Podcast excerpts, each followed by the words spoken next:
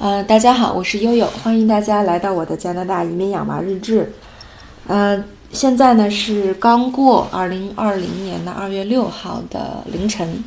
就是二月七号的凌晨零点二十分。呃，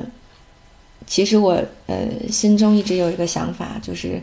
呃，无论是在朋友圈里还是互联网上，能够在未来的日子里，呃，都能把二月六号、二月七号。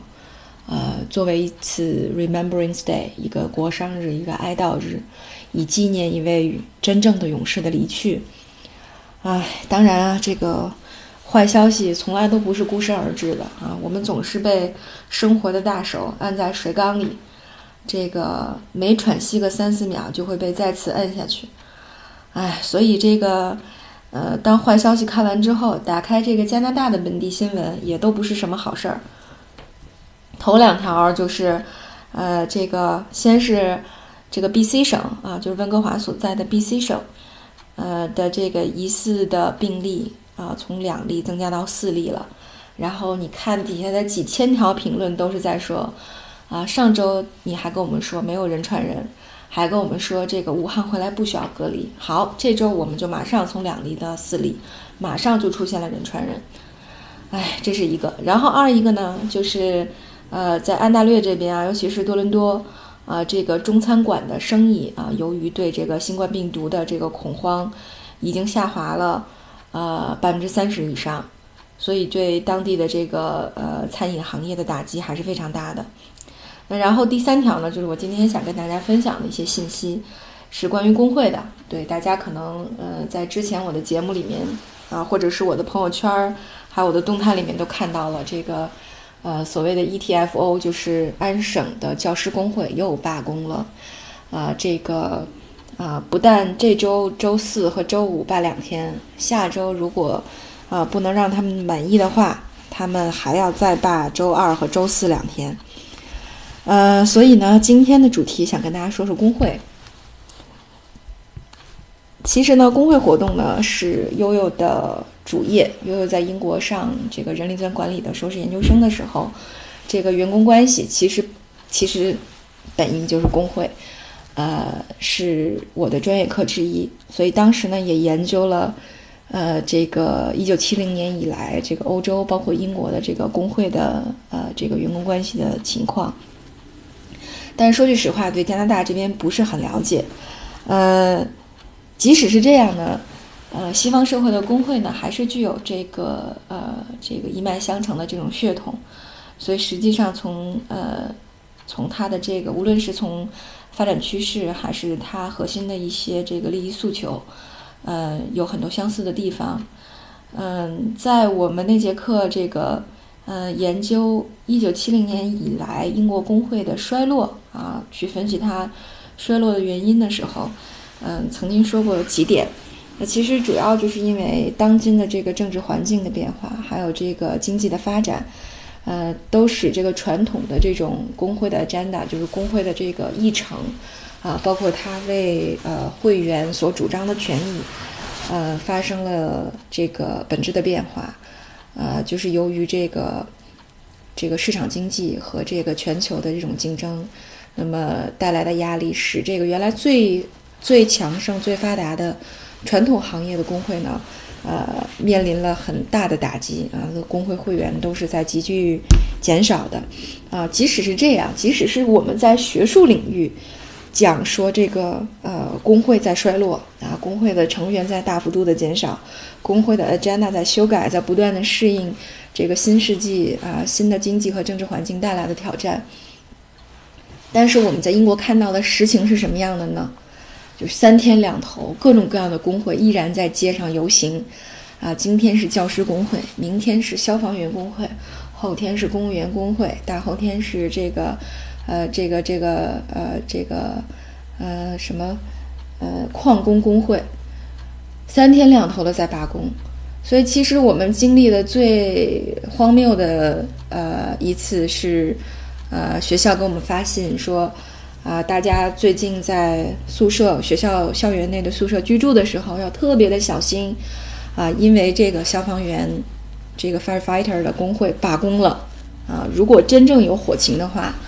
可能非常难解决，呃，大家要面临的紧急状况，所以这是最 ridic ridiculous 的一次。呃，当然我们在英国也面临过这个教师工会罢工，那因为当时奥斯卡在读的是 preschool，就是学前班，呃，学前班的老师，呃，在放学的时候跟我们正式谈了，说对，教师工会在罢工，但是呢，呃，我们作为这个低龄就是低幼的低龄幼童的这个教育者，呃，我们决定只是从这个思想上啊，精神上支持工会的这个主张，但是我们从行动上。啊，没有这个就就不进行什么代工啊，或者是出去游行、不上课、关闭学校、关闭 preschool 这样的呃举动了啊，所以大家放心，我们依然会给孩子们上课。对，但是呃，当时我们就觉得，哦，天哪，这都是英国工会衰落以后还是这样的一个情况。所以到了加拿大之后，看来可能加拿大比英国从工会的角度上来讲。可能还是稍微要好一点的哈，没有他们自己想的那么江河日下，啊，这就这就让我呃让我们面临了这个，其实你看悠悠到呃安省才一年一年多一点点的时间哈，呃经历过的教师工的罢工，这就已经是第三次了啊，第一次是教辅人员的，先是代工，然后是关闭学校，然后是上一次大概在呃两大概一个月之前，我们经历过一个一。呃，大概是几天？好像是三天，两两天，呃，两天的一个一个一个罢工。呃，当然那次罢工特别有意思，就是呃，政府决定把呃这个向工会妥协必须要支付的成本，那么单拎出来发给了家长。那像呃悠悠两个孩子，那么每天就补七十五刀给悠悠。呃，现在据说有一些家长已经收到钱了，我还没有去 check 邮箱，可能也已经到了。对，然后。那么这一次，包括下一周的呢，呃，每一天政府都会有补贴，那让家长要么啊选择在家，呃看孩子，要么呢就用这个钱给孩子报一个课外班儿，好让孩子去上，呃，非常有意思。所以这是教师工会，那大家肯定都很好奇，说他们到底有什么诉求呢？呃，到底这个到底是为什么和这个政府谈判？啊，那为什么他们到底在哪些困节上无法达成和解？呃，是这样，就是其实政府的目标是是为了学生能够在学上学学校上学，呃，但是工会呢，他现在有一些主张是没有得到保障的，比如说他对他的工资不满意，但是政府呢主张说，呃，安省这个。就说高中的教师的工资已经够高的了，平均薪酬已经达到了九点二万刀，是全加拿大所有的这个这个这个职业群体当中的第二名了，啊，是全世界发达国家收入最高的教师群体之一。大家可以联想一下中国的经济哈，在中国的社会层面里面，收入最高的那些金领们是谁？肯定是金融行业的、IT 行业的，对吧？啊，那那教师肯定。还没有达到这么高的一个收入水平，但是呢，在安大略省，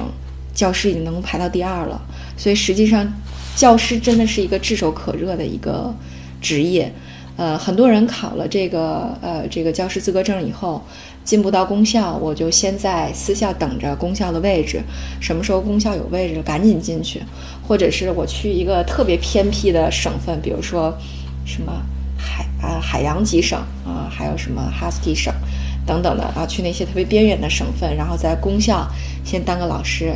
然后慢慢的呢，再往这个安安省啊，再往 BC 省这些比较呃比较热闹的省份再调。所以即使是这样，大家也也都对这个职业还是趋之若鹜的。呃，但是呢，政府始终觉得说，我们已经给这个教师的工资投入了很大的成本。比如说，呃，这个市长也呃，这个省省长也说了，说我们在每投入的这个一刀的加币当中，有这个。有八毛钱，就一块钱里面有八毛钱，都是在支付教师的这个工资成本，所以大家看已经非常非常高了。呃，因此呢，呃，也看得出来政府是这次是不打算在呃这个涨工资这方面啊达成妥协。那么还有一些呃其他的条款，比如说呃这个安省上了一些在线教育课程啊，原来是四门。那么大家也知道，一旦这个东西啊被机器取取代了，被人工智能取代了，那么必将就会削减一部分这个对人力资人力资源的需求，呃，所以呢，这个也是这次教师工会提出来的，就是要求能够削减这个在线课程的这个比例。呃，但是政府是认为说这是一个呃当今在当今世界发展过程当中非常重要的一个科技，这是一个非常重要的学习机会。本来呢，呃，我们已经把这四门课减成两门课了，对吧？呃，而且呢，这些课呢也都会请教师们来教，也不是说完全呃抹杀这个呃教师的这个智力智力资本和人力资本在这两门课中的作用啊。所以呢，就是也也就是说，他们的方式是一个是呃依然有人力会参与进来，二一个呢，在规模小一点的学校呢，这类课程是选修的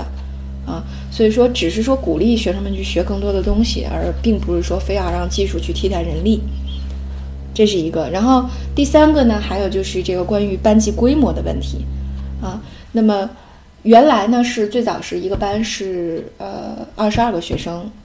呃，那么后来增加到了二十五个，呃，然后呢又到了二十八个，现在呢是提议从二十八个再减少到二十五个。他这边这个班级的设定也是呃有这个有一定的情况的，因为大家知道。就是比如说有新学生进来之后，无论你是不是等到了新学期的开端，那你都能够插进来，这就涉及到一个问题，就是，呃，像三四年级高年级呢，会涉及到一些班的混班，嗯，就比如说如果呃已有一个四年级的班达到了二十八个人，那么如果再进来学生的话，呃，新的班级不够二十八个人，就会和三年级混班，那么就会成为一个三四年级的混合班。奥斯卡刚到呃小学就上一个学期的时候，才四年级的时候就遇到了这种情况。那老师实际上分开教学也是非常麻烦的一件事儿，呃，然后另外呢，确实是班级容量太大，可能老师也呃对管孩子啊，尤其是管理熊孩子力不从心，所以希望能够从二十八个人减到二十五个人。呃，这是差不多第三个诉求，呃，对。所以现在政府整个的呃这个态度呢是说，呃福特省长正在失去耐心，呃那么他认为说每过三年啊每个政府都会遭遇同样的困境，无论是保守党、自由党、新民主党哪个党上台，教师工会都会站出来跟这个政府来 bargaining，就是来做集体谈判。集体谈判这个事儿其实挺讨厌的。我们在学人力资源管理的课程当中，其实对于这个呃劳工关系这一块儿非常非常重要的呃课程，就是学习如何做集体谈判。那么呃，这要求学生作为劳方和作为资方，首先对于劳动法要有一定程度的认识，在劳动法的基础上，那么呃双方如何进行 bargaining，就是所谓的集体谈判 （collective bargaining）。那么呃，通常不是说一蹴而就的，而是说这个是非常呃繁杂的一个一个流程，可能会谈好几轮，那么每一轮都会有不同的 agenda，那可能他突然间就说说我们开始代工了，那么然后突然说我们要关闭学校了，我们完全不上班了，我们要上街游行了，所以实际上每一个阶段都会有不同的这种呃这个行动的方式，呃，所以也。并不是所有的东西都能够有机会拿到谈判桌上说的，所以实际上，呃，谈判桌上有分歧，其实呃还好讲，但关键是最后撂挑子不干这一点是很麻烦的。所以在教师工会呃提出这一次 strike 口号的时候，说的是 cuts hurt kids，说的是你政府削减啊教师的财政预算。关于教师的财政预算，那么真正受伤的是孩子。但是我看有很多家长在底下说，呃，那个，那个，呃，我们为你们感到耻辱。呃，你当老师怎么能不教孩子啊？这样的情况。所以呢，呃，这个无论是政府还是这个呃教育相关的这个行政机构，他们也是通过各种方式，比如说给家长补贴，来争取家长的这个支持。呃，这个和这个教师工会来对抗，呃，所以呃，也不知道像安大略省目前，呃，这个有孩子的家长，还有熊孩子们，还有老师们，还有政府这几方，呃，最终能够达成一个什么样的和解的态势，能够维持一个较为稳定的一个呃教学环境，所以大家看，呃，就是你在任何环境当中都有可能遇到各种各样的困境，呃，所以呢，目前安大略省孩子的情况，呃，和国内孩子的情况也一样了，我们也没有学上，所以像奥斯卡小哥哥呢，每天也在这个晚上的时间哈，参与咱们这个学而思的这个。停课不停学的网课啊，跟着五年级的语文、数学、科学课在往前走，他就很郁闷。他说：“你看，呃，我要是我我白天万一要是去上课啊，我得上一白天课；晚上呢，我还得上一晚上课。我这现在把所有的时序的课都上了，我真的好难呀。所以，哎，你看看这个熊孩子们也挺不容易的哈，就不像珍珠小妹妹。”啊，无论这个外面的世界发生了什么，人家都在家吃喝玩乐，啥也不耽误。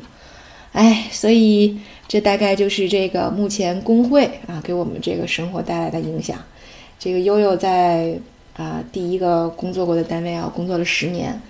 呃，一直是在部门做工会主席，后来给呃整个的单位做工会副主席，服务了大家很多年。这个。这个后来在离职的时候呢，呃，有有员工给悠悠写信说，嗯，怎么也没想到我们的 CEO 就走了，嗯，我们真的特别难过。后来我当时心里一惊，我说我为什么是你们的 CEO？